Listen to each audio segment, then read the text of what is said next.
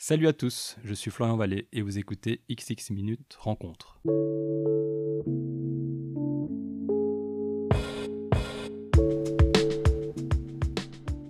Salut à tous, merci d'écouter XX Minutes Rencontre, le podcast dans lequel mes invités se racontent à travers 5 morceaux de musique.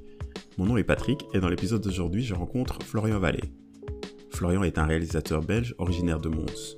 Son premier film, Les combattants du poil sacré, sorti en 2015, et dont le sujet est cette tradition folklorique montoise qu'est le doudou, mais vu par un ethnologue africain, avait fait parler de lui autour de moi. À l'époque, j'ai eu l'occasion de le voir, et j'avais été scotché par sa qualité et l'histoire que Florian nous contait. De là, j'ai commencé à suivre son travail. Et pour son second film, L'Odyssée africaine de la sandale en plastique, dans lequel il nous raconte le destin insoupçonnable et extraordinaire d'un objet du quotidien qu'il détestait étant enfant, c'est-à-dire la sandale en plastique, je l'ai invité à se rencontrer et il a accepté. On s'est donc retrouvé dans son bureau à Excel et j'ai découvert quelles étaient les histoires qui se cachaient derrière ces cinq morceaux, à savoir ceux de Amadou Balaké et l'orchestre Super Volta, Wayne Hill, Morton Gould et son orchestre, Franco et Loke Jazz, et Temetan. Bonne écoute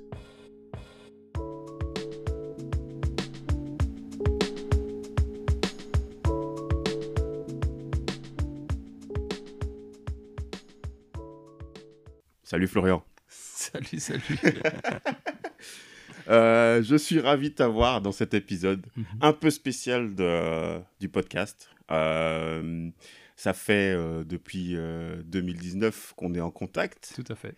Là maintenant, on a, eu la on a la chance de pouvoir l'enregistrer cet épisode. Mhm. Mais tu es excusé parce que tu avais entre-temps un projet qui était important. Donc euh, j'ai totalement compris. Le timing a fait que c'est maintenant que ça puisse se faire. Et donc je suis super content de t'avoir ici. là. Mhm. Euh, tu me reçois dans tes bureaux. Oui, bienvenue. Merci, avec une superbe vue sur euh, XL et Bruxelles en général. Ouais, ouais. C'est assez euh, époustouflant. Ça donne envie, ça donne envie. ça donne De ne pas tra- travailler. De, ne pas travailler. de regarder juste.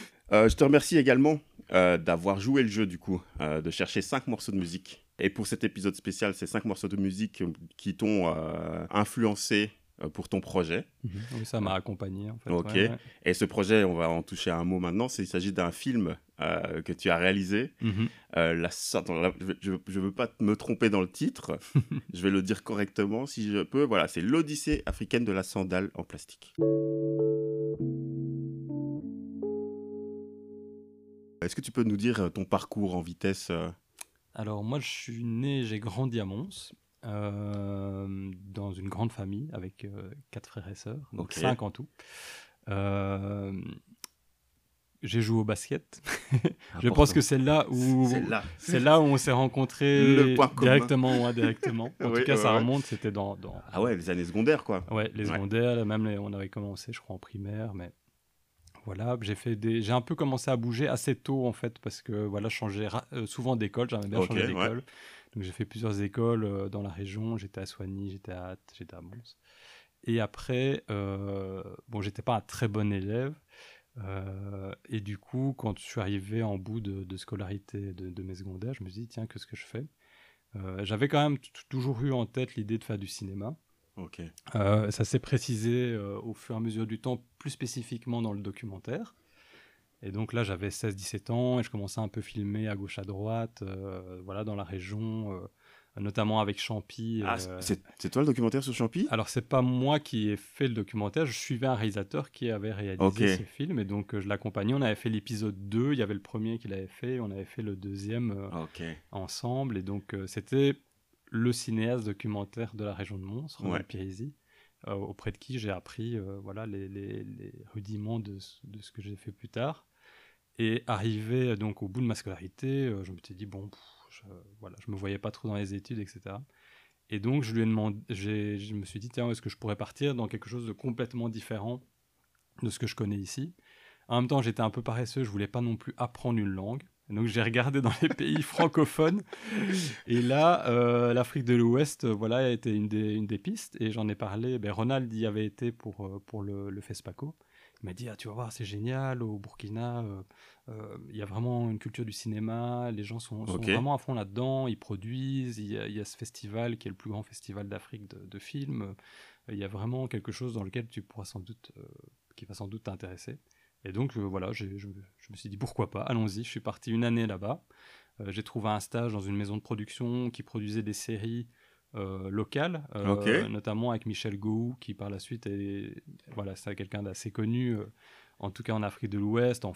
France. euh, et donc j'ai, voilà, été stagiaire pendant dans cette boîte de prod et on a fait des, des- j'ai suivi un peu la fabrication de, de, Ouais, ouais, ouais. de ces séries. Ça m'a appris aussi voilà toutes les bases, on va dire techniques et de suivre de l'intérieur comment fonctionnait le cinéma d'une manière générale, le cinéma, la télévision. C'est un bon tremplin, quoi. Ouais, c'était vraiment un lieu. Bon, j'ai surtout observé, Ouais, ok. mais j'ai beaucoup appris. Et, Ouais, ouais, ouais. et puis parallèlement à ça, je découvrais aussi euh, ben, la vie à Ouagadougou au quotidien. euh, tu vois, euh, c'était quelque chose aussi. voilà, voilà. Moi, je n'avais aucun lien de près ou de loin avec l'Afrique dans ma famille. Avant ça, quoi.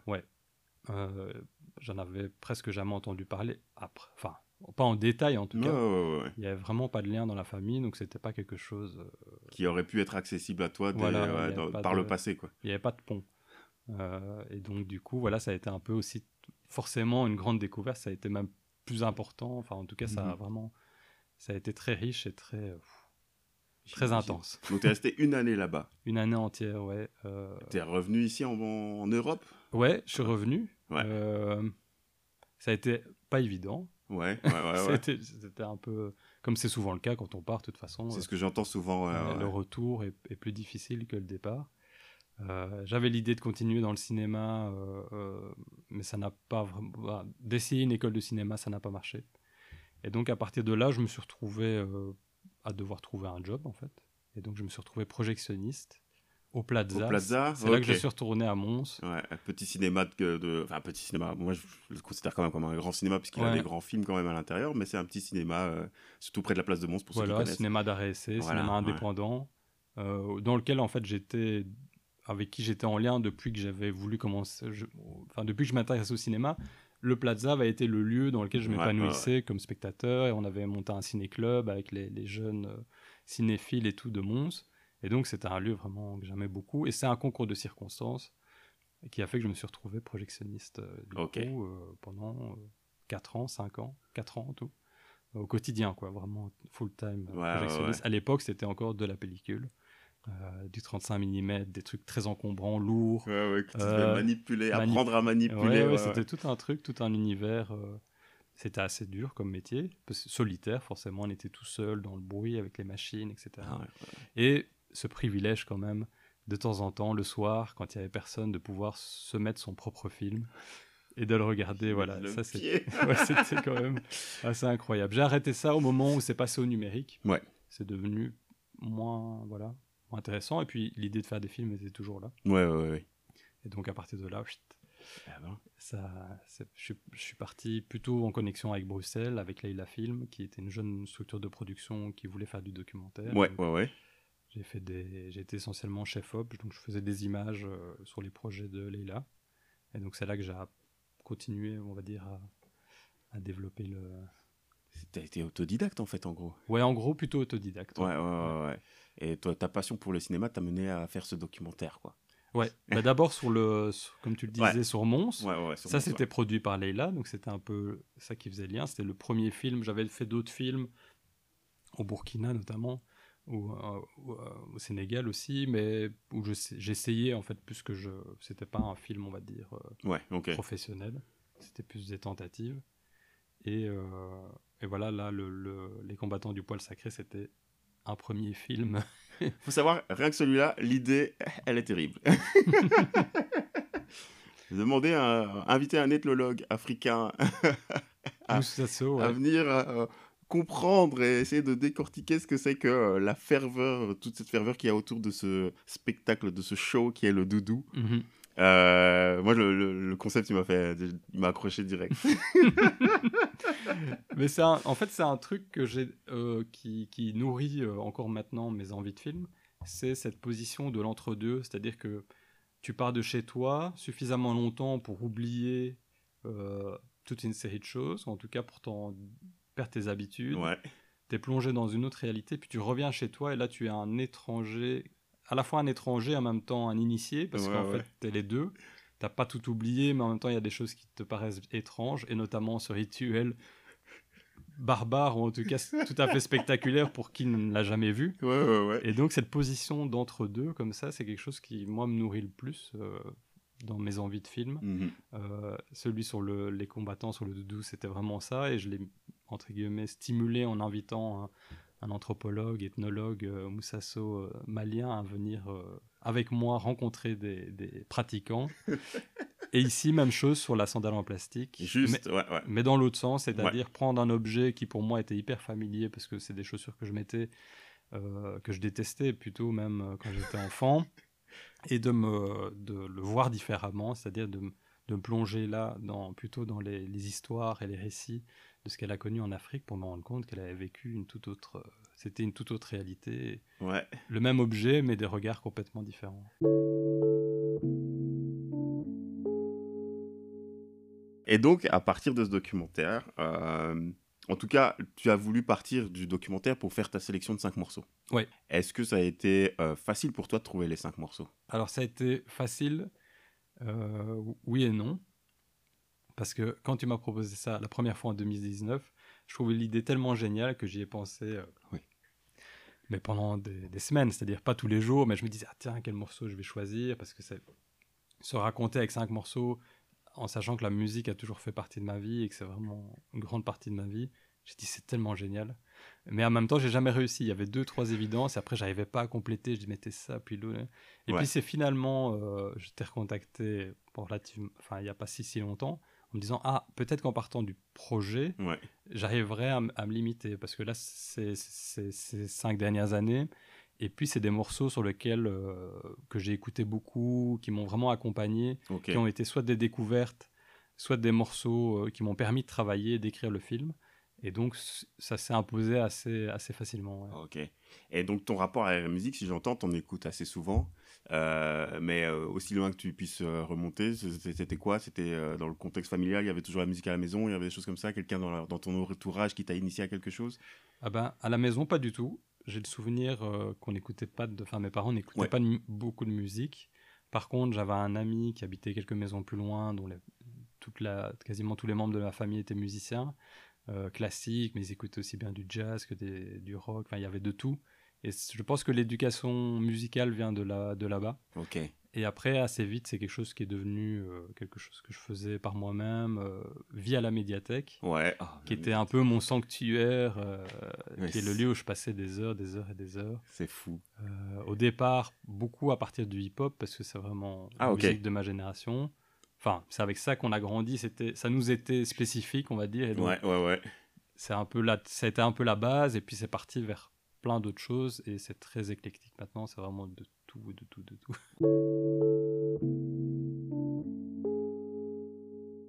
Quand j'ai reçu ta sélection Mhm. de ces cinq morceaux, je savais qu'on allait partir du coup un peu de- du projet, mais en même temps, j'ai pu, euh, j'ai l'habitude de démarquer à chaque fois quand j'écoute les cinq morceaux l'un à la suite de l'autre.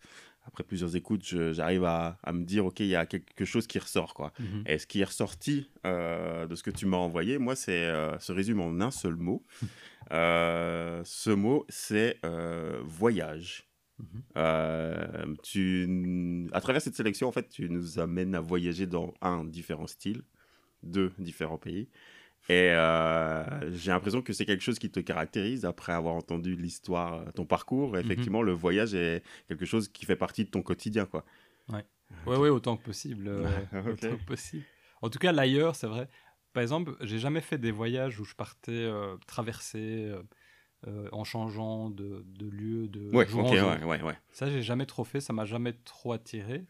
Donc, j'ai pas fait, euh, j'ai pas traversé un continent, je sais pas, Ouais, ouais, en ouais. moto ou j'étais Ce voyage sac à dos où tu Voilà, dis, ouais, non, ok, ça, j'ai jamais trop fait. Ce que j'aime bien, c'est partir quelque part, poser mon sac, euh, a priori dans un lieu le, le plus loin possible de ce que je connais, Ouais. et regarder, enfin, regarder dans un premier temps, et puis découvrir ce qu'il y a autour, et vraiment vivre, entre guillemets, le, le, le- lieu, l'espace, les gens, tout. Euh, T'imprégner, quoi.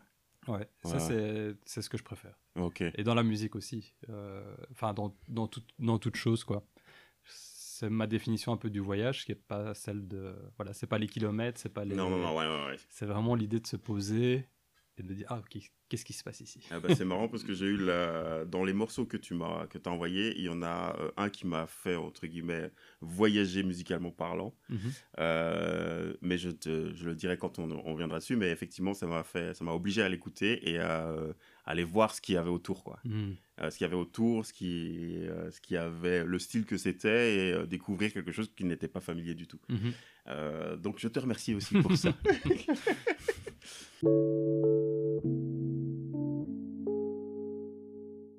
On va démarrer alors avec euh, Mhm. un premier morceau. Euh, ce premier morceau, c'est euh, un morceau, tu nous emmènes du coup au Burkina Faso. Ouais. Je vais le nommer, il s'agit du morceau Sali Mhm. de Amadou Balaké et l'orchestre Super Volta. On écoute un extrait et après on en discute.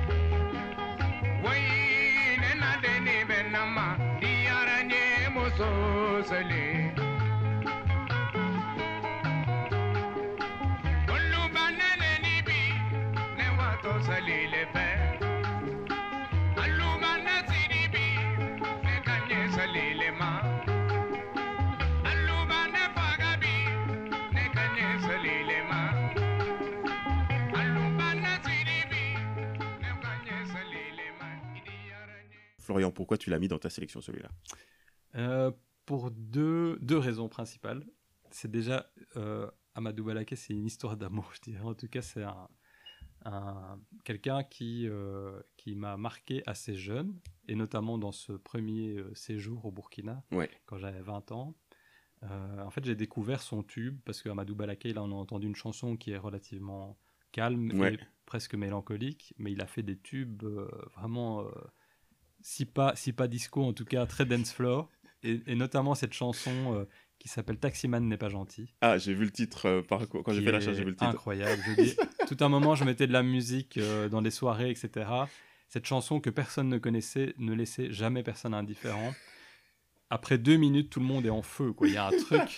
Elle dure sept minutes. Enfin, c'est ces longs morceaux comme ça qui, qui, qui sont souvent. Et, et, et il raconte toute une histoire incroyable de taximan qui n'est pas gentil à Abidjan.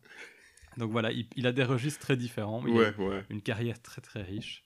Euh, j'ai eu la chance de le rencontrer juste avant, euh, il, est, il est décédé quel- quelques, quelques mois plus tard, euh, quand je suis retourné au Burkina, c'était en 2013-2012. Ouais, ouais, il est décédé en 2014. ouais. Et, euh, et en fait, il se produisait essentiellement le dimanche après-midi dans au, au Sport Bar, qui est un lieu de Gunga à, à Ouaga, qui est un lieu des lieux qui ont aujourd'hui quasiment disparu, mais qui sont fantastiques, qui étaient un peu les boîtes de nuit des tontons et tatas, euh, donc des, des personnes de l'âge de nos parents. Ouais. Euh, c'était l'idée, c'était que les orchestres jouaient des longs morceaux toute l'après-midi euh, et on venait danser. Souvent, il y avait un dance floor, mais on restait pas dessus. C'est-à-dire que tu viens, tu danses ton morceau, tu vas te rasseoir. Euh, voilà, il y a des, il y a- et entre eux, il y a des petits, voilà, on boit un coup, Ouais, machin, ouais, ouais, les palabres, ça discute. ça euh, discute. Les, les bières restent posées sur la table et à la fin, on les compte pour avoir l'addition. Et tout ça, cette ambiance du sport bar, c'était un lieu, c'était mon lieu préféré euh, Ok. à Ouaga. Donc j'ai passé des longs moments et c'est là que j'ai découvert bah, tout, ce, tout ce patrimoine de la musique euh, ouest-africaine parce qu'ils jouaient ses propres morceaux, mais en fait ils interprétaient plein, plein, plein de choses. euh, et, et même parfois musique congolaise, etc. Ouais, ouais, On- ouais. Qu'on appellerait rumba au sens vraiment très large du terme. Quoi. Euh, donc des années 50 jusque dans les années 70, 80, et tout y passait, quoi, tout le répertoire. donc. Et donc c'est là que j'ai découvert ça à travers lui. Il y avait aussi le Bembaya Jazz, enfin toute la musique aussi, euh, euh, ben, le croisement entre la rumba et la musique mandingue en général. ouais, ouais. Tout ça, c'est quelque chose qui m'a qui m'a vraiment accompagné tout, tout ce premier séjour et qui m'accompagne encore toujours aujourd'hui. Et donc euh, Amadou Balaké, c'est vraiment le pilier de ça, quoi, de, ce, de, cette, euh, de cette musique qui m'accompagne encore aujourd'hui. Et sa rencontre, c'est un, un moment, j'ai une photo de nous deux qui m'a vraiment beaucoup ému. Euh, je ne savais pas qu'il était malade à l'époque, mais je, tu vois, de le fait de l'avoir revu. Ouais, ouais, ouais. Je me suis dit, ah, c'est génial, quoi. T'as eu, t'as pu échanger avec lui du on a discuté un petit peu et tout ça. Bon, voilà, il, il chantait, il était assis, hein, pour te dire. Il était quand même vraiment. Il était âgé, quoi. Mais il était toujours là. Et, Ouais, ouais, c'était- ouais. et l'ambiance était toujours identique. Je ne sais pas, ça fait maintenant quelques années que je suis pas retourné à, à Ouaga. Je ne sais pas si le sport bar existe toujours, mais je pense que c'est des lieux qui malheureusement disparaissent parce que voilà, c'est. Ben voilà, c'est autre chose. Ouais, ouais, ouais, on Euh, passe à autre chose. Quoi. Les boîtes de nuit d'aujourd'hui, c'est aussi très très bien, c'est juste autre chose. Et tout ça pour dire que du coup, euh, c'était un morceau. Enfin, c'est quelqu'un d'important euh, Ouais, ouais, ouais. euh, dans ma vie, en tout cas dans, dans la musique et dans ce que j'écoute, euh, qui représente tout un courant plus large. Et, et aussi, cette mo- ce morceau en particulier, pour le rattacher à Sally, euh, c'est un répertoire que je connaissais moins de lui parce que c'est des, des choses qui ne jouaient pas au sport bar typiquement Ah oui, oui, ok, ouais, ouais. c'est plus le courant qu'ils qu'ils appellent boléro, donc euh, c'est c'est des morceaux qui sont plus mélancoliques, Ouais, plus ouais, slow, ouais. euh, plus calmes, et que moi je trouve vraiment hyper profond. Euh, Enfin, il y a un autre morceau que je pense du Mbeye Jazz aussi, qui s'appelle Armée guinéenne. Ce sont des morceaux comme ça avec des où il y a une grande part pour l'instrument. Il y a beaucoup de solos. Il y a là ce solo magnifique de guitare en Ouais, crescendo juste. là qui monte au milieu, qui est vraiment incroyable. Et pourquoi, pourquoi j'ai sélectionné pour le film? Parce que je trouve qu'il il- il- comment dire, il résonnait bien avec l'univers du film, qui est celui de ce personnage euh, de la sandale en plastique, Ouais, un ouais. personnage en fait un peu rejeté au départ, un peu, un peu, un peu banal, quoi. Ouais, c'est ouais. une chaussure en plastique.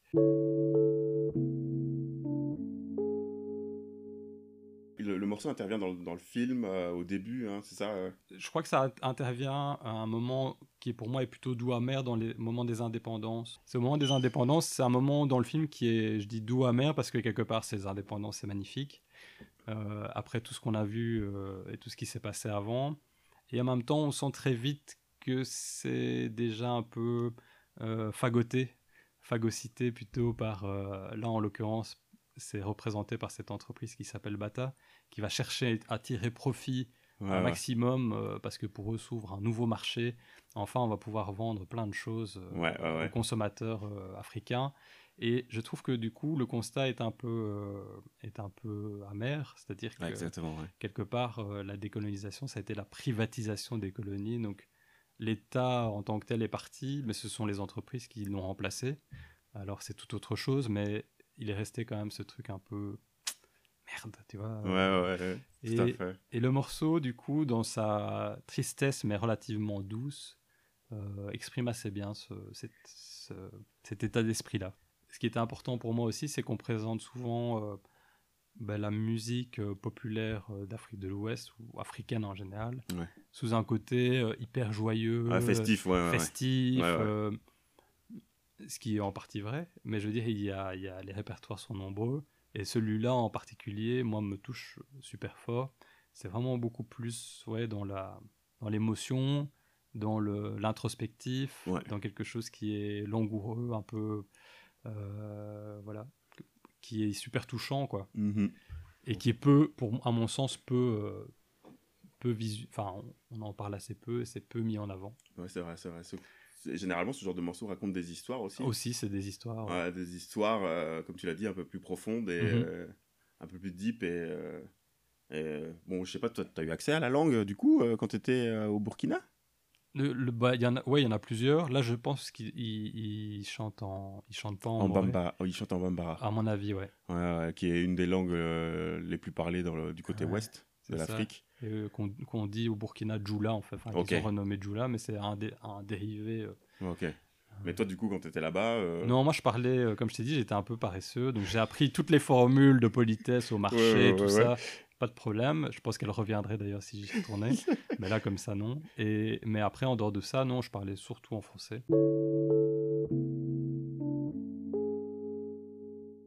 On va continuer avec euh, un autre morceau, si tu le veux bien. Tout à fait, allons-y. Bon, pour celui-là, je n'ai pas grand-chose comme information. Ouais. Et là, tu m'as mis.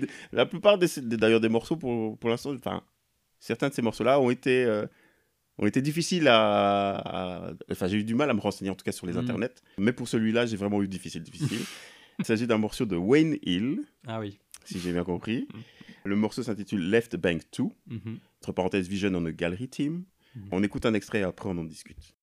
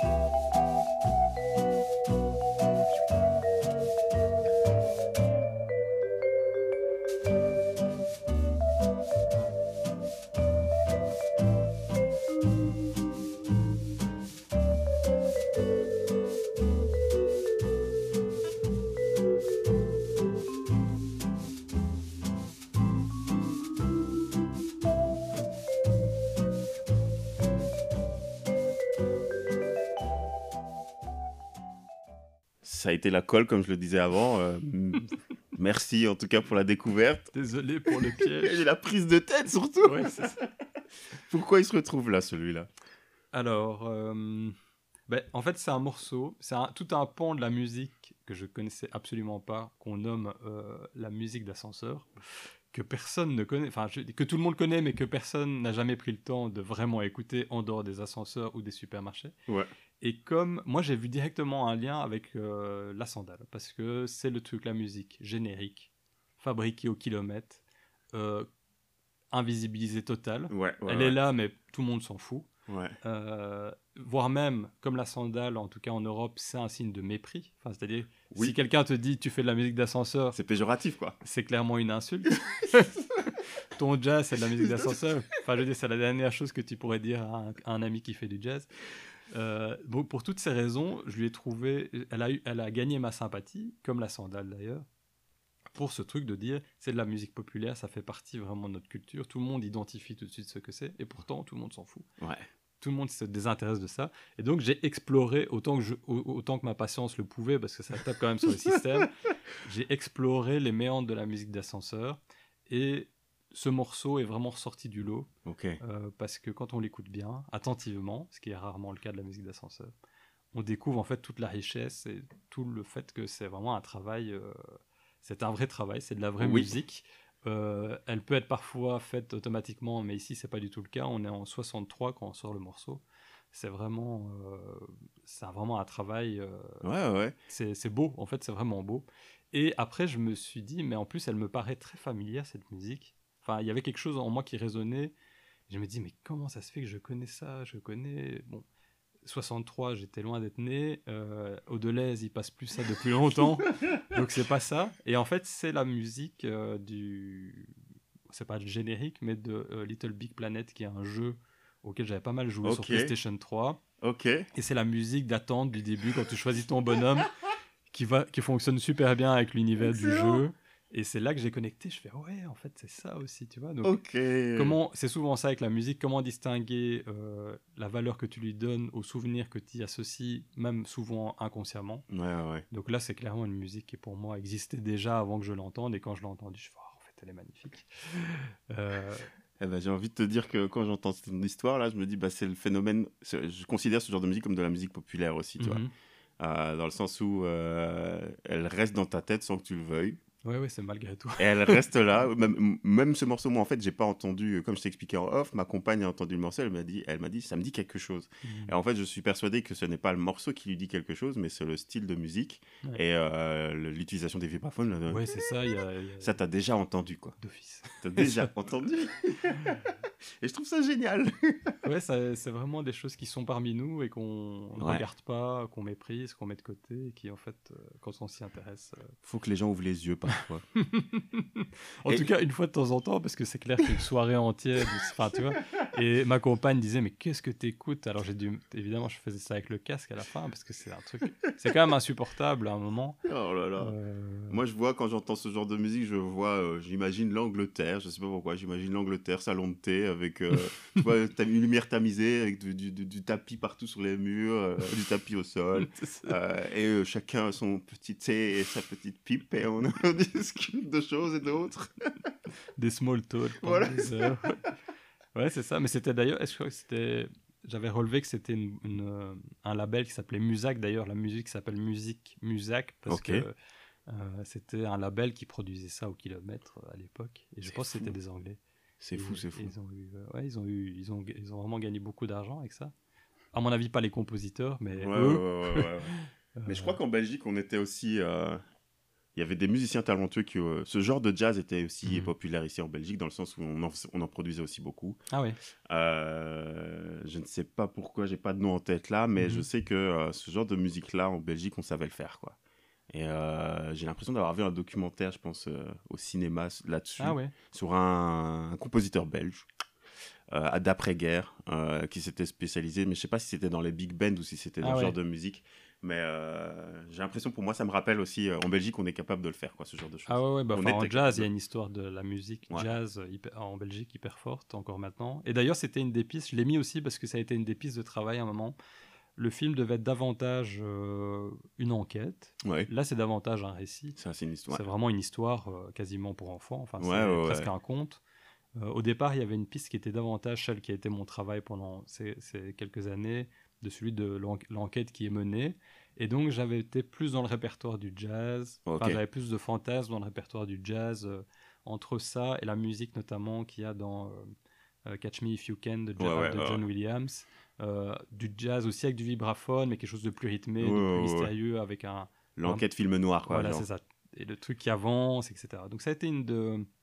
Et c'est resté, en fait, finalement, dans la musique qui est composée aujourd'hui par Benoît Simbé, le, le- le- le compositeur, euh, il y a des- encore de vagues influences, mais on en parlera avec le morceau d'après, euh, qui sont restées euh, quand même de ce morceau, Ouais. et en tout cas du truc un peu... euh, Ok. euh, voilà, ça reste vraiment, c'est très... Il reste un soupçon. J'ai une question euh, par rapport au travail de recherche, parce que euh, ce genre de documentaire, euh, enfin de film, euh, Mhm. moi, le- la première chose qui en ressort, c'est les images d'archives. Ah oui, Mais comment vous avez fait, quoi Ouais, ça a été des heures. Quel enfin, travail, quoi Des heures, des heures, voire en fait quelque part des années. Parce que comme cette histoire, euh, personne ne, l'a, ja- ne s'y est jamais intéressé, elle n'est, elle n'est répertoriée sous, sous- quasiment sous rien, à part son invention en France. Après, ce qui s'est passé ensuite, j'ai dû le découvrir dans un mélange de témoignages de gens sur place, euh, d'hypothèses que je faisais qui étaient complètement fausses, Ouais, ouais, ouais. que les vieux me disaient mais non c'est pas du tout ça que... enfin on j'ai- je suis passé un peu dans tout pour re- pour recoller un peu tous les morceaux qui est le chemin qu'on fait dans le film de partir de son invention en Auvergne jusqu'à son arrivée en Afrique de l'Ouest et puis le moment où elle devient cet emblème national cette statue géante en Érythrée en Érythrée, ouais. moi ce que j'ai essayé de reconstituer c'est cet itinéraire essayer de comprendre comment elle est arrivée euh, tu vois de parce qu'en en fait elle n'est pas arrivée tout de suite en Érythrée donc quel est le chemin qu'elle a parcouru? Ouais. et ça, je l'ai pris par les deux sens depuis son invention, mais je suis parti aussi de, la- l'histoire d'Érythrée pour être dans l'autre sens. À un moment, je pensais que ça passait par le Congo. Ouais, Enfin, ouais, tu ouais. vois, ça a été, en fait, ça a été dans. C'est vraiment un puzzle fait d'hypothèses. C'est pour ça, quelque part, aujourd'hui, on se retrouve à l'université euh, de l'ULB ici, au bureau, parce qu'en fait, finalement, j'ai été demandé euh, le soutien, en tout cas, l'aide de- d'anthropologues dont la spécialité est de travailler sur les objets. Ok. Euh, ils partent des objets pour raconter les histoires et l'histoire des gens et les cultures, et pas l'inverse. Ouais, ouais, ouais. Et donc, c'est une spécificité de ce laboratoire du Centre d'anthropologie culturelle où je suis ici. Une de ces spécificités, c'est de travailler sur la culture matérielle. Donc, quelque part, quelle est la valeur, le sens qu'on donne aux objets?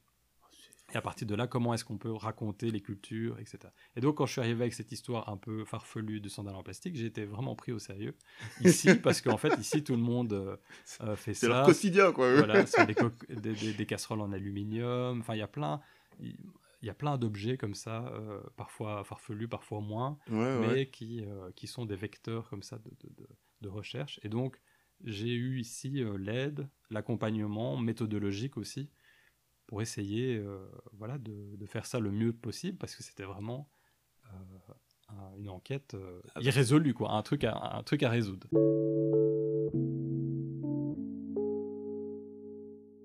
Mais en étant autodidacte, est-ce que tu étais au courant de tout ce cheminement, enfin de, la, de cette durée que ça allait prendre Parce que Ah moi, non, je me dis, ouais, si on me dit maintenant, ouais, ça va prendre 4-5 ans avant de sortir ton film, euh, et que tu vas passer 4 années à d'abord euh, faire des recherches, tu te dis, ouais, est-ce que ça vaut la peine encore? Ouais, c'est ça. ouais, non. mais en fait, j'imagine. Moi, au début, c'était une- un peu un fantasme dans mon esprit, mais avant tout, quand même, une petite blague à moi-même en me disant, oh, c'est quand même euh, marrant ce truc, qu'est-ce qui Ouais. s'est passé Et donc, j'imaginais jamais, en plus que je détestais cet objet. Donc, ça m'avait attiré, certes, mais je le détestais. Donc, passer 4 ans avec quelqu'un, quelque chose que tu n'aimes pas, ça m'a. C'est pas. Enfin, tu te dis jamais, ouais, génial, ça va être, ça va être Ah non, terrible. ah non, non, non. Donc tout sauf ça, mais en fait c'est le fait de ne pas réussir à, à trouver ce qui s'était passé qui m'a fait tenir euh, Ah, voilà, ok. des ouais. longs moments. Après, quand je dis 4 ans de boulot, on s'entend bien, c'est pas un CDI avec un temps plein, euh, Ouais, machin. C'est des trucs où parfois pendant des mois, t'envoies des, en fait, t'envoies des bouteilles à la mer. euh, à gauche, à droite, euh, à des gens parce qu'ils doivent prendre le temps, leur temps de te répondre sur un truc aussi Ouais, ouais, ouais. aussi absurde que ça, les- tous les gens ne le font pas.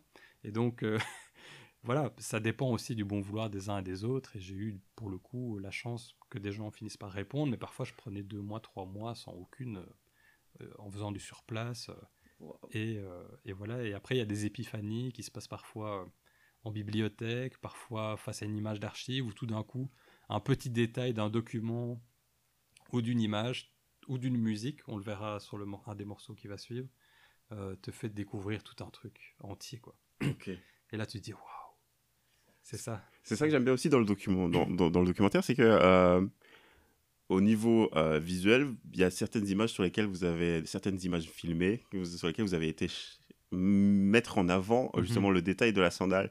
Mais euh, à première vue, quand tu regardes l'image, tu ne le vois, ab- tu Ah. vois pas absolu- absolument pas la, la- la Non. sandale. Et du coup, quand tu vois ce, ah bah tiens, il y a une sandale par là, il y a une sandale par là, mais où est-ce qu'ils ont été? Qui, qui s'est amusé à se dire, oh regarde là, il y en a une, là il y en a une. Ah ouais, non, c'est un travail de... mais qui est fascinant parce que tu as un site, euh, l'INA, c'est un des Ouais. principaux euh, centres d'archives, en tout cas francophones. Et ils ont fait un travail remarquable, ils ont tout numérisé, en tout cas quasiment tout. Donc depuis les années 40, enfin après-guerre ouais. jusqu'à aujourd'hui, via une- une- un abonnement, tu peux avoir accès à tout. Et donc c'est des heures, enfin je dis des heures, c'est des jours et des jours de vidéos, en l'occurrence là sur la période coloniale, Ouais. et qui sont souvent abominables parce qu'en fait c'est le point de vue toujours colonial sur ce qui se passait là-bas, donc c'est en plus souvent, voilà, politiquement c'est lourd quoi. Euh, c'est plein de clichés, plein de trucs abominables. Euh, donc il a fallu regarder ça souvent parfois en avance rapide, mais pour essayer de choper du coup ces moments magnifiques, comme il y a un moment le défilé de, de l'indépendance au Sénégal où tu as cinq rangées de jeunes gars en pleine forme Ouais. ils sont peut-être 50 et ils marchent tous avec des sandales en plastique pour le défilé de la fête d'indépendance et tu dis waouh tu vois là Ouais, là tu touches un truc euh, Là, t'es content d'avoir passé 4 heures à regarder les. ben, c'est ça tout le reste et en fait c'est ça et en fait il y a aucun mot clé que ça soit sur internet dans les bases de données Ouais. euh, de l'INA ou autre ou universitaire sandales en plastique n'est pas un mot clé Bah, c'est ce que j'allais poser comme question parce que justement, l'INA, je me dis, ok, ils ont dû faire le travail d'avoir mis euh, sandales en plastique Ah en moquette, tu tapes dessus ils sur leur truc. pourraient, ils pourraient m'engager pour que je le fasse mais ils l'ont en, en général ils l'ont pas fait il y a quelques documents mais Ok. en général ils l'ont pas fait et, et même chose sur toutes les photos euh, Est-ce que je peux dire de toi, parce que à entendre toute cette histoire, est-ce que je peux dire de toi que tu es quelqu'un de très patient? Et en même temps de, euh, de patient et de. euh, T'as un objectif et tu t'y tiens, quoi. Ouais, j'y vais à mon rythme alors, je dirais. C'est comme ça parce ouais. que c'est. Moi, je suis assez lent, même au basket. Je joue à mon. Je joue, je joue plutôt dos à l'anneau. Ou dans le fauteuil, dans le coin. Non, je dirais. Ouais, non, en tout cas, euh, c'est chouette de, de- En fait, dans le documentaire, c'est ça qui fait peut-être aussi la, la différence euh, avec euh, le reportage ou en tout cas le, le travail en télévision.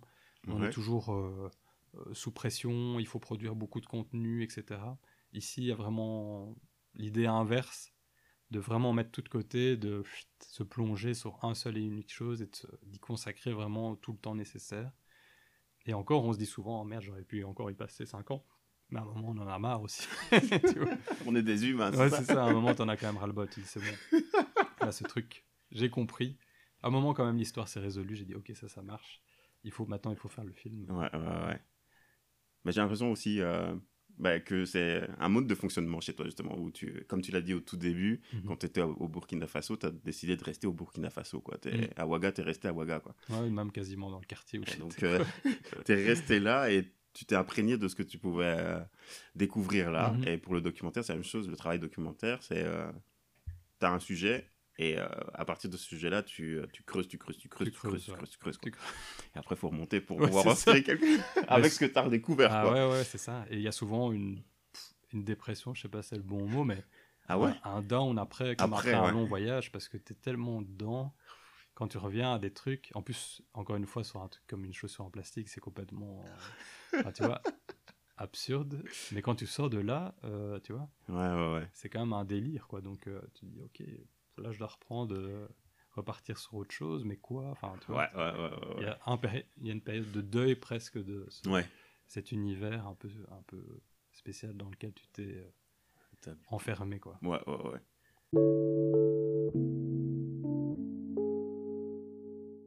Là, maintenant, si tu veux bien, on va passer à un autre morceau et on Mhm. va passer à un style totalement différent encore. Allez, allons-y. Un autre voyage, on voyage ailleurs, on va du côté de la musique classique. Ouais. Euh, T'as choisi un morceau de Morto- Morton Gould et son orchestre. On Mhm. va dire ça en français, je vais pas le dire en, en anglais. Morton Gould et son orchestre. All the Things You Are. On écoute un extrait et après on en discute.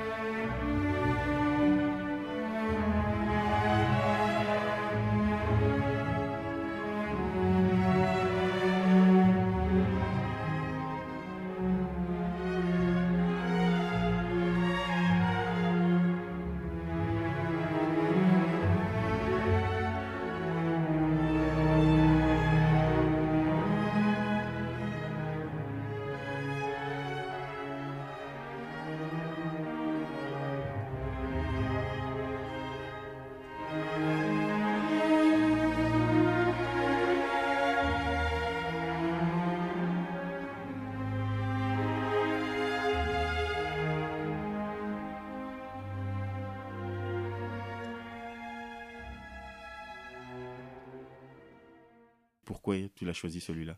Euh, en fait, il y a encore une fois plusieurs raisons. Le point de départ, ça a été euh, un, un ami compositeur, Aldo Plateau, avec, qui avait composé les musiques notamment du Poil Sacré, mais d'autres projets sur lesquels j'avais travaillé. Et on devait travailler en- ensemble euh, sur celui-ci. Malheureusement, ça n'a pas eu lieu. Mais quand on a fait des recherches et que je suis arrivé avec les, un peu les idées que j'avais en tête, euh, il m'a orienté vers cette musique qu'on appelle light music, musique légère, que je connaissais pas du tout, qui est une espèce de sous-musique euh, classique. C'est-à-dire, il y a ce côté, les instruments qu'on connaît, euh, violon, etc. Il y a cet orchestre, mais c'est du, c'est de la sous-musique classique. Ouais. Euh, c'était de la musique qui était essentiellement, enfin, qui a commencé, je pense, dans les années 30, surtout dans les années 30, qui était produite pour être euh, tournée en boucle sur les radios, pour accompagner des pièces de théâtre, certains films de série B. Euh, c'est de la musique, encore une fois, comme la musique d'ascenseur ou autre, euh, de fond. Ouais. Certes, là, elle a, elle a cet aspect classique, voilà. Aujourd'hui, on pourrait dire ah, c'est une musique noble, mais en fait, à, à l'époque où elle était produite, pas du tout. C'était une musique, euh, voilà, euh, de, comme on dirait un film de série B, tu vois. ouais, ouais. Ah, c'est- bien, travaillé, c'est propre, c'est- pro, mais voilà, c'est de la musique euh, qui n'est pas, qui n'a pas la noblesse d'un- opéra ou d'un- d'un- d'un- d'une symphonie. Tu vois, Ouais, ce ouais. sont des morceaux euh, passe-partout, plus petits, c'est des pièces uniques souvent.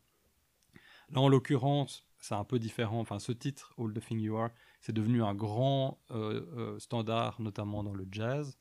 Euh, quand il est sorti, après, il y a toute une série de musiciens de jazz afro-américains qui s'en sont emparés qui en ont fait des versions euh, voilà, diverses et multiples. Il y en a je sais pas combien, hein, des centaines et des centaines de versions. Mais moi, ce que j'aime bien dans celle-ci, euh, proposée par, euh, par, par Morton Gould, c'est- ce côté orchestral tout à fait classique, mais désuet. C'est-à-dire que je trouve qu'il y a une fragilité dans le dans l'orchestre, dans le, dans le dispositif. Ça, ça voudrait sonner comme un, comme un grand opéra Ouais, ou ouais, une ouais. grande symphonie, et en fait, pas vraiment. tu vois, il y a ce côté un peu, Oui, un peu. C'est pas- cheap, mais si, je dirais cheap pour faire le lien avec la Avec en la- plastique. Voilà, c'est ça. ouais. C'est-à-dire que c'est- c'est- à la fois grandiose et en même temps presque minable. Il y a un mélange des deux. Mhm. Et il y a surtout, et c'est ça qui m'a le plus, euh, le plus inspiré, un un- une histoire qui se raconte. Donc on passe dans différentes émotions. Il y a de l'enthousiasme, ouais. il y a de la tristesse, il y a, il y a quelque chose qui s'emballe, euh, il y a de la mélancolie. Enfin, on passe dans différents états. C'est un morceau euh, qu'on dirait conceptuel si, c'était, si ça avait été euh, du, du, du Gainsbourg ou autre. Ouais, ouais. Vraiment un morceau qui te raconte une histoire quasiment de bout en bout. C'est vraiment à partir de ces morceaux-là euh, qu'on a que, que, que Benoît a composé la musique du film. C'est vraiment l'influence principale sur, euh, sur la- BO du film, c'est ça. C'est-à-dire de l'orchestral. Lui, on n'a pas eu les moyens de, de- du tout de jouer avec un orchestre. Lui joue quelques instruments qu'il a implémentés, mais sinon c'est de la musique assistée par ordinateur. Ouais. Euh, mais qui reprend euh, vraiment les codes de ces... euh, les cordes, machin, etc. Tout ça, c'est vraiment l'influence principale de la musique du film. Et ça a été, euh, je l'ai mis dans la sélection parce que c'était un morceau qui m'a accompagné beaucoup dans l'écriture du film et qui était un, parce qu'à un moment il y a un switch. Au départ, c'était une enquête parce que Ouais, je menais ouais. une enquête pour essayer de comprendre cette histoire, machin, etc. Et puis je me suis rendu compte en fait que cette histoire n'était pas simplement une série de faits rocambolesques, c'était aussi une histoire qui avait une, il y avait une forme d'émotion qui naissait de, de ce récit, euh, un peu comme dans Forrest Gump, parce que c'est un moins que rien, tu vois, cet Ouais, objet moins que rien qui au départ est délaissé, il est, fab- il est inventé en France et personne n'en veut. veut. ouais, On, l'envoie par dépit, euh, tu vois, dans les colonies euh, euh, à ce moment-là. Et puis là, petit, petit à petit, il, il arrive à, toucher des gens, puis voilà, ça prend une ampleur, puis ça finit quand même par avoir son âge d'or, et puis ça, et puis ça se casse la gueule. Enfin, il y a un truc ouais, comme ça complètement. Et, et- et le parallèle aussi avec, avec Forrest Gump, c'est qu'en fait, en toile de fond, tu as toute l'histoire de la décolonisation, enfin de la colonisation d'abord, et puis de la décolonisation. Et tout ça, presque malgré elle, c'est-à-dire qu'elle finit par jouer un rôle dans l'indépendance d'un pays, alors que voilà, c'est euh, Ouais, c'est ouais, rien. ouais. Enfin, je dis, au départ, c'est un objet en plastique qui devient le symbole national d'une lutte armée. Et tu te dis, waouh, c'est quand même dingue. Et enfin, tout ça pour dire qu'en fait, finalement, j'ai vu le. Je sais pas le potentiel, mais le. Ça m'a ému en fait. Cette histoire m'a ému. T'as bouleversé. elle, t'as- t'as Ouais, il y avait quelque chose. Je me dis, tiens, chose. ce, personnage euh, méprisé dont personne ne veut, qui, qui finit par euh, un peu euh, prouver sa valeur, puis qui est qui est encensé, puis qui, qui, qui est rejeté par tout le monde, et Ouais, puis qui finit quand même par retrouver sa place. Il y avait un truc tout à fait classique dans, dans le cinéma, ou en tout cas dans la, la littérature et les, les histoires pour enfants du, du récit presque initiatique. Ouais, ouais. Euh, alors tout ça entre, entre guillemets parce que ça, ça ne reste qu'un objet et en plus c'est pas enfin je dire la frontière est toujours mince mais ça reste un documentaire donc il fallait toujours rester sur la corde on est sur la corde entre faut pas que ce soit complètement euh, ridicule non plus Ouais, non. euh, dans le sens où, où c'est pas un Pixar c'est pas de la fiction c'est une vraie c'est magnifique parce que c'est vrai Ouais, ouais, et ouais. donc on pouvait pas non plus complètement switcher et tomber dans la fiction. Or pourtant, le récit a les attributs d'une fiction presque.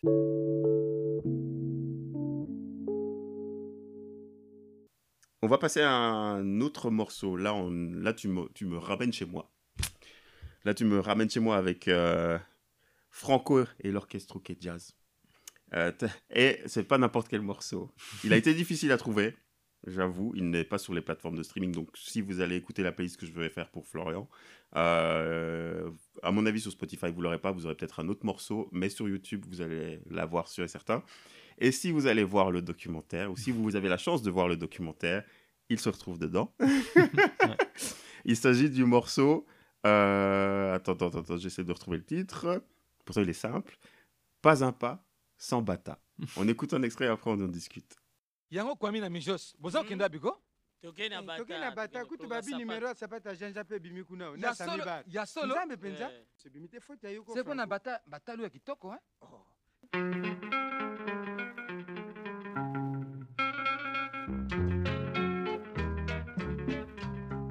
natuni baninga sango sango ya bata o.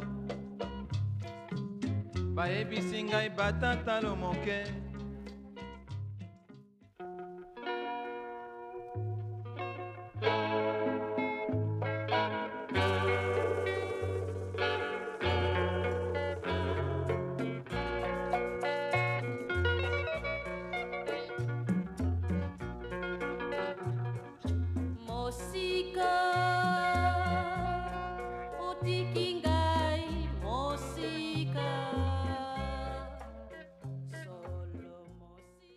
Qu'on retrouve dans ton documentaire, dans ton film. Euh, du coup, euh, était-ce la raison? Oui. Mais c'est quand même, il y a vraiment une anecdote, une anecdote derrière ce morceau euh, assez incroyable. En tout cas, je disais tout à l'heure, Epiphanie, ça en était une. Parce que Bata, c'était. Pour moi, je connaissais, mais pas du tout Bata. Bata, c'est une entreprise multinationale, mais qui a eu son heure de gloire davantage dans les années 60, 70, jusqu'à 80. Mais quand je suis Ouais. né, il y avait Brantano, il y avait machin, mais Bata, J'avais jamais entendu parler. Ouais. Soit, j'avais jamais imaginé que cette entreprise existait, mais quand bien même qu'elle avait un rôle dans cette histoire de chandail en plastique, je ne savais pas du tout. C'est en allant rencontrer des d'Ivoire, en Côte d'Ivoire où je pensais avoir trouvé en fait le lieu où les gens avaient repris les usines du français. Ouais. Ça, c'était l'hypothèse. Et en fait, ils m'ont dit non, non, c'était Bata, Bata, Bata, Bata. Et je dis mais Bata quoi? C'est quoi ce truc? Et donc, à partir de là, j'y ai consacré quasiment une année parce que Bata, c'était. C'est monstrueux. Enfin, je veux dire, j'aurais pu faire un film, voire trois films rien que sur l'histoire de Bata. Ok, ouais, ouais. Parce que c'est l'histoire d'un entrepreneur tchèque euh, qui, dans les années 30, euh, enfin de père en fils déjà, mais qui lui a eu l'idée de, de vraiment. euh, c'est vraiment la mondialisation avant l'heure. Mhm. C'est la proto-mondialisation. Il est parti aux quatre coins du monde et souvent dans des pays où il y avait quasiment pas ou peu de, peu de, de- de circuits de distribution, euh, en Asie, en Afrique, en Amérique Ouais, ouais, latine, etc. Et il a adapté ses produits pour vendre là-bas euh, voilà, toute une série de. Enfin, non, il n'a vendu que des chaussures. C'était de la chaussure, hein, Ouais, c'était de la chaussure. Avec un modèle de société paternaliste assez incroyable où les gens vivaient Bata, travaillaient Bata, et donc il y avait les écoles Bata, les salles de sport Bata, euh, les cités Bata, les... tous les gens qui travaillaient pour Bata avaient euh, comme ça une espèce de. comme les cités euh, du nord de la France. Oui, ouais, ouais, ouais. dont le- des poils godins, bah, des- les familistères, voilà. Mhm. C'était vraiment une vision à la fois hygiéniste, paternaliste et totale de ce que devait être le travail. C'est-à-dire quand on travaillait chez Bata, on, mou- on mourait Bata et on vivait Bata Ouais, de bout que- en bout. Ce qui maintenant ne, marcherait plus du tout. Non, là on est passé dans autre chose. ouais. Toujours été. Quoique, quand on regarde. On essaie de revenir à ce genre voilà, de mentalité. Walt Disney, on en parlait tout à l'heure, le faisait. Bon, lui maintenant, c'est plus vraiment le cas, mais euh, les Google, Facebook et compagnie fonctionnent un peu sur ce modèle familial en mettant en avant les liens euh, entre les gens pour euh, renforcer la fidélité à l'entreprise. Et donc tout ça, voilà, c'est quelque chose qui existe depuis longtemps, mais Bata l'avait fait dans une mesure euh, Ouais. incroyable. Enfin, voilà, dans un et aux quatre coins du monde. Et euh, tout ça pour dire que euh, cette, cette, euh, ce pan de l'histoire euh, qui constitue maintenant quasiment un tiers du film m'était mais vraiment complètement inconnu. Et donc j'ai été euh, rechercher des archives à gauche à droite euh, en France dans un premier temps où ils avaient une grosse usine Bata. Et puis de fil en aiguille, je me suis retrouvé à Toronto, euh, à l'université de Toronto, où en fait l'entreprise avait finalement migré en fin de parcours. Et donc le siège était là-bas. Et donc ils ont fait, ils ont légué toutes leurs archives euh, de l'entreprise euh, à l'université de, Toronto. Mais il faut savoir que les archives de Bata, d'une entreprise multinationale qui a existé pendant Plus- c'est- c'est plus- 40, Ouais, 50 ouais, ouais. ans, si on reprend le tout début de l'histoire. en- en- euh, et donc, euh, en fait, c'est monstrueux. Enfin, je veux dire, la pièce qu'on a ici autour de nous, je sais pas, ça fait peut-être euh, 15-20 mètres carrés, elle est remplie euh, du, du sol, du sol au plafond. Et donc, moi, j'ai dû chercher là-dedans, avec encore ce mot-clé qui n'existait pas de sandales en plastique, qu'est-ce qui s'était passé?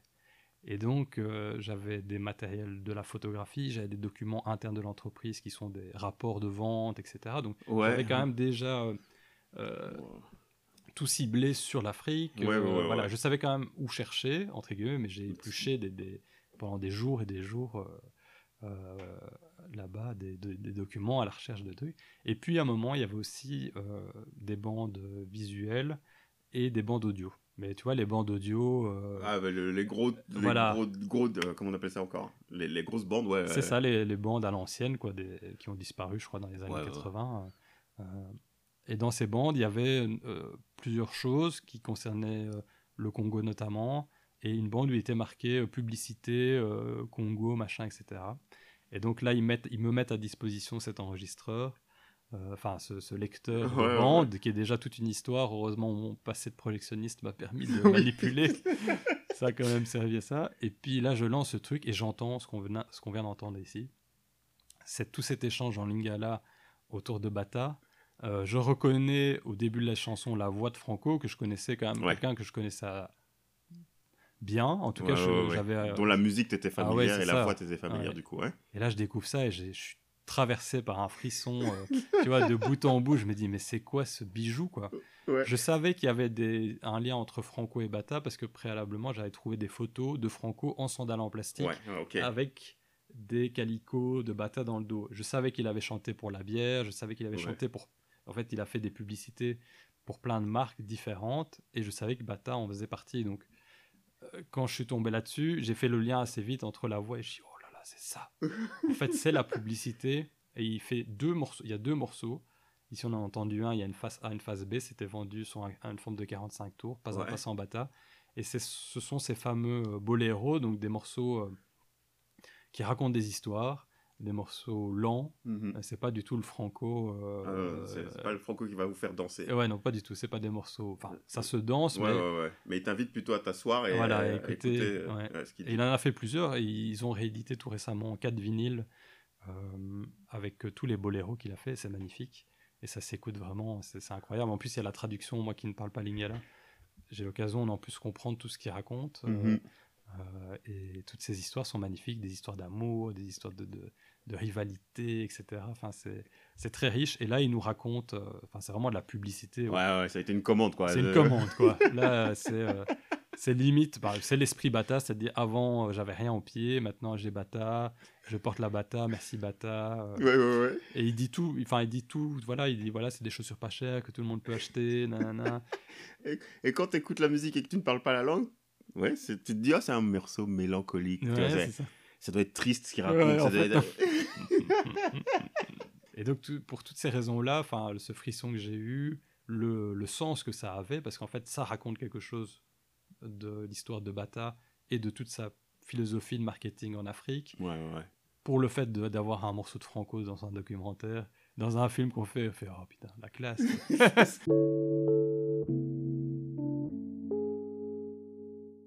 On va passer euh, au dernier morceau.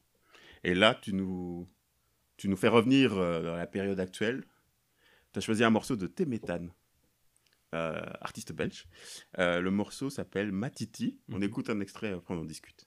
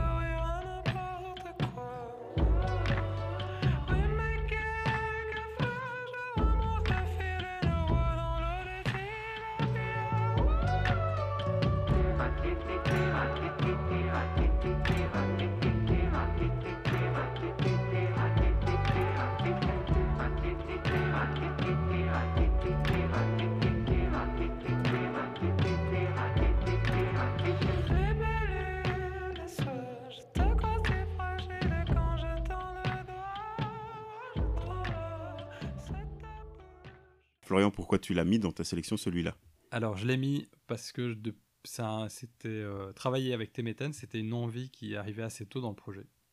Parce que je savais euh, qu'on allait devoir, enfin, qu'on allait à un moment dans le film repasser à aujourd'hui, alors que le film se passe essentiellement dans l'histoire. hein, il y a beaucoup Ouais, d'archives, ouais. machin, etc. Et puis à un moment, on arrive à aujourd'hui parce que la sandale est toujours présent dans toute une série de pays d'Afrique. Et je voulais une musique qui puisse accompagner ça, qui soit à la fois euh, qui est quelque chose qui est du groove, euh, qu'on sente euh, qui est quelque chose de d'entraînant, ce qu'il y a dans, dans beaucoup de musique de, de. Et en même temps, il y, avait un, il y a un côté qui est vraiment fort dans, la- dans sa musique, qui résonne avec la thématique du film, c'est qu'il y a un côté presque enfantin Ouais, ouais, dans la manière parfois dont il chante, dans les arrangements, il y a quelque chose qui nous renvoie en enfance. Euh, qui est très, euh, oui, qui est très ludique comme ça, qui nous renvoie vraiment. euh, C'est un mot que j'associerais à tes métal Ouais, Il y a un côté ludique. Et en même temps, il y a un côté, si on écoute vraiment ce qu'il chante, extrêmement triste. ouais, ouais, ouais, ça parle toujours de choses tristes. Il y a une- vraiment une mélancolie dans, dans ces textes. Et en fait, si on n'y fait pas attention, on ne, s'en- on ne le saisit pas directement. Et donc, il y a comme ça une double lecture, un contraste qui était pour moi, enfin, que j'ai- j'espère, en tout cas, c'est ce que j'ai voulu mettre dans le film aussi. C'est un objet de l'enfance, un objet dont on pourrait rigoler. Et finalement, l'histoire est presque tragique. En tout cas, elle est, Ouais, ouais, elle est- ouais, elle est ouais. dramatique. quoi. Dramatique, il y a Dramatique, beaucoup de, voilà. de, de- de rebondissements, de choses comme ça. Et puis il y a la guerre, enfin il y a plein de choses. Ouais, ouais, ouais. Et donc, euh, je dirais que connaissant bien son travail, ça me paraissait euh, évident. Maintenant, il fallait encore qu'il accepte. Il est bien voulu. Et donc, il a, il a le morceau qu'on entend ici, Matiti, c'est personnellement ma chanson préférée de lui, Ouais, ouais, euh, mais qui, qui n'est pas dans le film. ouais. Il a composé un morceau, euh, euh, enfin, il a récupéré un morceau qu'il avait en travail euh, avec Noza et qu'ils ont mis euh, à disposition du film. Je le savais. C'est le Et morceau de- qu'on entend à la fin. Ouais, c'est le morceau de la fin. Qui est inédit pour le coup, Oui, c'est ouais, la raison ouais. pour laquelle il n'est pas dans la playlist, parce qu'il n'est ouais, même ouais. pas encore sorti euh, sous support. J'ai reconnu la voix en fait. Ouais. Et la voix, je me dis, mais ça, c'est nous, ça, c'est méthane, ça. Et euh, j'avoue que j'ai pas regardé à la fin s'il était dans les crédits, mais euh, j'allais te poser la question de Ah savoir ouais. si c'était lui, parce que en plus, ce qui est, ce qui- il y a ce le, le morceau, comme tu l'as dit, arrive au moment où euh, on voit des images actuelles. Où euh, je trouve ça fascinant d'ailleurs ces plans où on ne voit que des pieds, on ne voit que des pieds avec des sandales en plastique. Et euh, quand tu les, les- quand écoutes les paroles de Téméthane, Mm. euh, c'est genre oh, j'ai été délaissé par euh, tout le monde, j'ai eu mon moment de gloire ou des choses comme ça. Et les paroles vont bien avec euh, les images, mais t'entends cette musique un peu. euh, Ouais, un peu envie de- joyeux, ouais. machin. Y a, il y a une, euh, elle reste en tête quoi la musique. Ouais. il y a un, côté super dance floor. Il y a une loupe euh, de musique, je pense que c'est sud-africain. Ok, Euh, voilà c'est ça. Et puis euh, le titre de la chanson s'appelle Un beau bébé. ok. Et effectivement, les paroles sont assez dures. Ouais. Et, et donc voilà, ça marche. Ouais, Pour moi, ça marchait. Et quand il m'avait envoyé deux propositions, et celle-là, elle est vraiment arrivée comme une, euh, comme une évidence. L'autre était un peu plus calme, si je me rappelle bien. Moi, je voulais un truc pour sortir de- du, du- du film, euh, voilà, pour aller boire un coup, enfin, quelque chose, tu vois, qui nous amène, euh, Ouais, ouais, et ouais. aussi vers le contemporain, où aujourd'hui, Ah, toute to- cette totalement. histoire euh, s'est calmée. Je donc. peux te dire que tu as réussi ton coup alors. Vous avez réussi votre coup, monsieur. Euh, et euh, par contre, euh, ouais, j'ai vu, donc, comme je te disais en off, quand euh, on suit l'histoire de cette sandale, actuellement, elle, est en- elle existe encore. Quoi. Ouais. Euh, quand on tape sandales en plastique ou sandales euh, en plastique maintenant, sur Google, j'ai vu, je suis tombé sur des Gucci à 390 euros. Ouais. Et là, j'ai halluciné. J'ai fait, mais je pensais vraiment qu'elle était morte, mais non, il y a une résurgence. Ouais, il y a des trucs. Bon, la mode, c'est vrai, s'empare assez facilement de, de ces rejetons comme ça pour en faire. Euh, tu vois, c'est c'est assez classique, surtout des grandes marques. Je pense que euh, d'autres l'ont fait avant Gucci, de prendre comme ça des symboles de trucs ouais, ouais, ouais. naze ou has-been et de dire regardez, nous aussi, on... en fait, c'est un truc marketing pour, euh, pour montrer qu'on peut faire du luxe avec n'importe quoi. Ouais, ouais, ouais. Parce que ce qui compte, c'est la marque. Et donc, ça les met réellement en valeur. euh. Ça met en valeur la marque plus que le- la chaussure parce que elle Exactement. coûte 399 euros. En gros, à Abidjan, vous les avez pour 1,50€. Enfin, pour 1500 CFA, c'est même c'est à peine 2 euros. Et, mais par contre, ce qui est intéressant euh, dans cette euh, chaussure Gucci, que j'avais à tout un moment, euh, euh, euh, comment dire, exploré, c'est qu'elle a soulevé de l'indignation Ok, c'est ce que j'allais te euh, demander. ouais, Ouais. Il y a eu tout un mouvement euh, euh, d'indignation. euh, j'en ai plusieurs en Côte d'Ivoire, j'en ai eu euh, au Cameroun, en Érythrée. Ouais, ouais. Les gens disaient mais arrêtez, c'est de l'appropriation culturelle, Gucci c'est dégueulasse, c'est vraiment Ouais, se foutre de la gueule des gens, machin, etc. Et ce qui est vraiment intéressant, comme c'est souvent le cas dans les objets populaires, euh, c'est qu'en fait, pour chacun, pour le les Camerounais, c'est une chaussure camerounaise fabriquée au Cameroun, qui est née au Cameroun. Pour les Érythréens, c'est le symbole national en plus euh, de la lutte et du pays. C'est érythréen, c'est 100% érythréen, personne d'autre ne porte ça que les Uh-huh. Érythréens. Même chose en Côte d'Ivoire, etc. Enfin, en tout cas, c'est une idée auquel les gens ne pensent pas beaucoup, mais quand on l'attaque comme ça, un symbole, où les gens disent mais ça c'est à moi ça, Ouais, ouais, ouais, on vient me prendre mon truc. Alors avec le concept d'appropriation culturelle, c'est facile à coller. Et donc hop, et donc il y a eu tout un mouvement comme ça de, de- sur, euh, sur Twitter et- et- essentiellement d'indignation par rapport à Gucci, ce qui évidemment fait les affaires de Gucci, parce que eux, ce qu'ils veulent, c'est de la visibilité Ouais, en faisant, c'est de la provocation, et donc ça marche. Mais moi, j'ai trouvé ça euh, touchant, et en tout cas euh, significatif, que chacun se dise, mais non, ça c'est 100% camerounais, ça. Euh, ouais. Et en fait, les gens ne connaissent pas évidemment toute l'histoire qui est derrière. hein, mais, Ça va être trop fort quand ils vont découvrir le documentaire. ouais.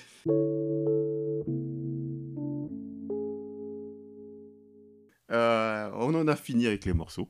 Mhm. Moi, je te remercie encore euh, pour euh, tout ce que tu m'as raconté là maintenant par rapport à ton projet, euh, par rapport à ce film.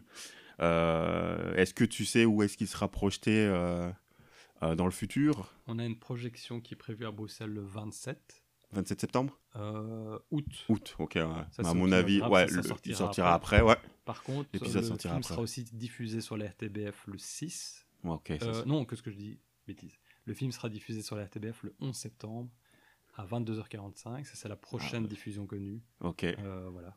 Alors, ouais, on- Il y en aura d'autres, mais J'invite les gens à aller le regarder parce que euh, ceux qui sont fans de culture populaire, c'est un objet à ne pas manquer, un documentaire à pas manquer, manquer parce que le- ouais, on en a tous vu ces sandales en plastique. Ça sont euh, même porté. oui, surtout. Moi, je l'ai jamais porté, je pense. Non Enfin, je j'ai pas de souvenir en tout cas et j'ai pas de photos pour le prouver. Bon, ça va, t'as pas été traumatisé, c'est- déjà ça. Euh, j'ai deux trois petites questions pour terminer. Mhm. Euh, la première est euh, de savoir quel est le dernier morceau que tu as écouté là aujourd'hui. Est-ce que tu te souviens du dernier morceau ou est-ce que tu Ouais. sais voir quel est-ce que tu as écouté en dernier lieu, le plus proche de, ce moment-ci? ouais. Alors, c'est une période particulière de ma vie parce que je suis jeune papa depuis 7 mois et demi maintenant. Ok. Et pour la première fois de ma vie, je n'écoute plus de musique. enfin, c'est pas tout à fait vrai, mais en fait, avant, la musique, c'était vraiment du matin, quand je me lève, etc. C'est parti. Et puis à différents moments de la journée. Et là, en fait, les petits moments de calme où il y a- on n'est pas avec le petit pour l'instant qui n'est pas à la crèche, alors c'est le silence que j'écoute. et et c'est merveilleux. ok. Et donc, euh, c'est pas tout à fait vrai parce qu'en fait, de temps en temps, quand euh, le petit est de bonne humeur et que ça se passe bien, alors on écoute de la musique, on danse ensemble. Ok, ok. ouais. Euh, et donc, euh, le dernier morceau sur lequel on a dansé avec lui, ben, en fait, c'était Temetan, la chanson qui s'appelle Amétis. Amétis, ok. ouais, ouais, j'ai ouais. en 45 tours, et donc on, dit, ah, on l'a mis, et il aimait beaucoup, et on a dansé avec lui. Excellent. Et euh, enfin, euh, qu'est-ce que tu te souhaites? Aujourd'hui, on va se quitter. euh, L'enregistrement sera fini. On va pas repartir chacun dans nos vies. Mais qu'est-ce que tu te souhaites? Ah. Ben, là, en fait, le film est terminé depuis un an. On a fini le montage il y a un an, quasiment. Ah ouais Ok, ouais, ouais. Euh, et ouais, comme, euh, comme tout le monde, on était dans le, ça, ça correspondait au deuxième confinement. Ok. Et donc le film n'a pas été vu, il n'a pas été partagé. J'avais imaginé euh, faire des, des av- enfin, le présenter d'abord en salle, Ouais, ouais, ouais. éventuellement des festivals quand il est sélectionné, et puis retourner au Sénégal, en Côte d'Ivoire, le faire voir en fait aux gens déjà qui l'ont qui ont contribué, ouais, ouais. et puis au public que ça intéresse. Et bon, jusqu'à présent, ça n'a pas eu lieu. Donc, euh, il y a une première diffusion qui a eu lieu au Festival de Mons il y a, il y a de ça deux semaines. Ouais. C'était la toute première, quoi. Ça faisait quasiment vraiment un an que le film était terminé, donc c'était c'était chouette.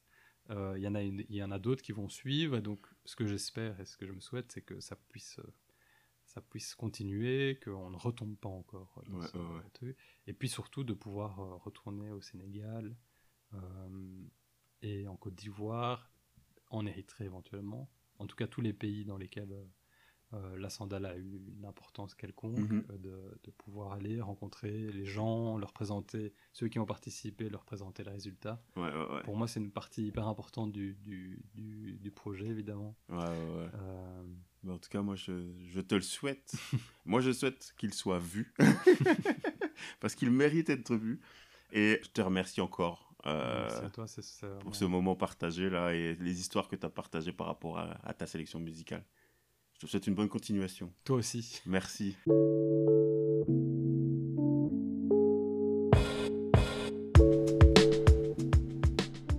J'espère que vous avez apprécié ma conversation avec Florian. Je vous invite à aller streamer sur Ovio son film L'Odyssée africaine de la sandale en plastique et de pourquoi pas en parler autour de vous. Et je vous rappelle que les 5 morceaux de Florian sont à retrouver en intégralité dans la playlist musicale que je lui ai consacrée, disponible sur Spotify et sur YouTube. Et si vous aimez mes épisodes, je vous invite à vous abonner, liker ou commenter XX Minutes Rencontre sur vos applis de podcast préférés, sur Facebook ou encore sur Instagram. Et maintenant, les épisodes sont également disponibles sur YouTube, alors abonnez-vous à la chaîne. Salut et au prochain épisode.